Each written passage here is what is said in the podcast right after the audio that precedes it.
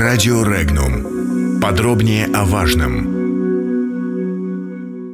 Киев об угрозе войны с Россией. Западный русофобский заказ. Украина находится под угрозой широкомасштабной войны с Россией, заявил президент страны Петр Порошенко в интервью украинским телеканалам.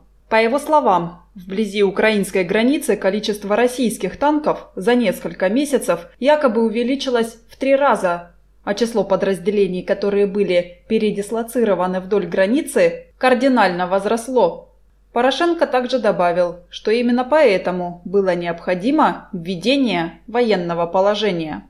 Напомним, 25 ноября к Керченскому проливу, нарушив границу России, подошли три корабля военно-морских сил Украины. После обстрела и тарана одного из них корабли были задержаны и отбуксированы в Керчь, поскольку игнорировали предупреждения российских пограничников.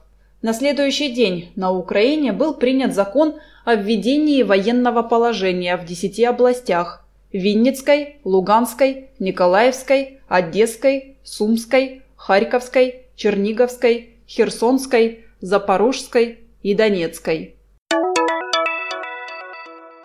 Заявление президента Украины Петра Порошенко о том, что Украине угрожает полномасштабная война с Россией, это не только провокация, но и намеренный акт запугивания собственного населения, а также попытка убедить Запад в несуществующих агрессивных планах России. Об этом заявил член Комитета Госдумы по международным делам Сергей Железняк.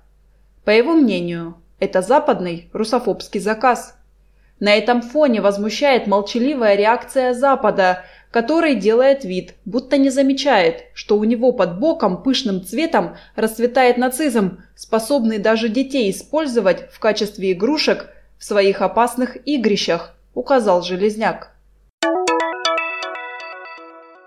Канцлер Германии Ангела Меркель еще не прокомментировала инцидент в Азовском море между Киевом и Москвой, но она, как никто другой, может повлиять на президента России Владимира Путина, и зависимость Германии от России может стать преимуществом, пишет немецкое издание Welt. По мнению авторов, Германия должна играть ключевую роль в этом конфликте. Будучи самой крупной и экономически сильной страной Евросоюза, она является движущей силой режима санкций против России, а ее вооруженные силы активны в Литве в рамках миссии НАТО. В то же время через проект «Северный поток-2» Германия особым образом соединена с Россией и имеет возможность оказать давление, даже если Берлин смотрит на это неохотно. В то же время Германия и Франция отвергли предложение Австрии об ужесточении антироссийских санкций после украинской провокации, сообщило немецкое издание Deutsche Welle. Заявление представителей двух стран прозвучало во время заседания Комитета по политике и безопасности Евросоюза в Брюсселе. Германия и Франция считают необходимым вернуть доверие в российско-украинские отношения – но не считают, что этому поспособствуют антироссийские санкции. Инцидент вокруг украинских кораблей, нарушивших границу России, вызвал неоднозначную реакцию.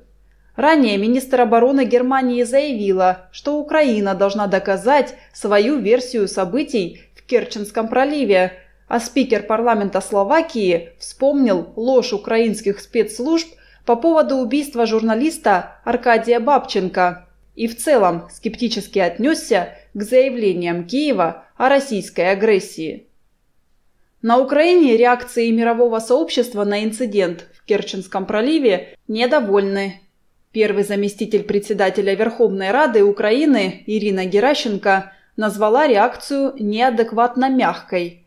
«Мы не в восторге от произошедшего», общая линия западных лидеров относительно Керченского инцидента – заявил в своем комментарии украинский дипломат, экс-представитель Министерства иностранных дел Украины Олег Волошин. По его словам, это холодный душ для украинской власти. Подробности читайте на сайте Regnum.ru.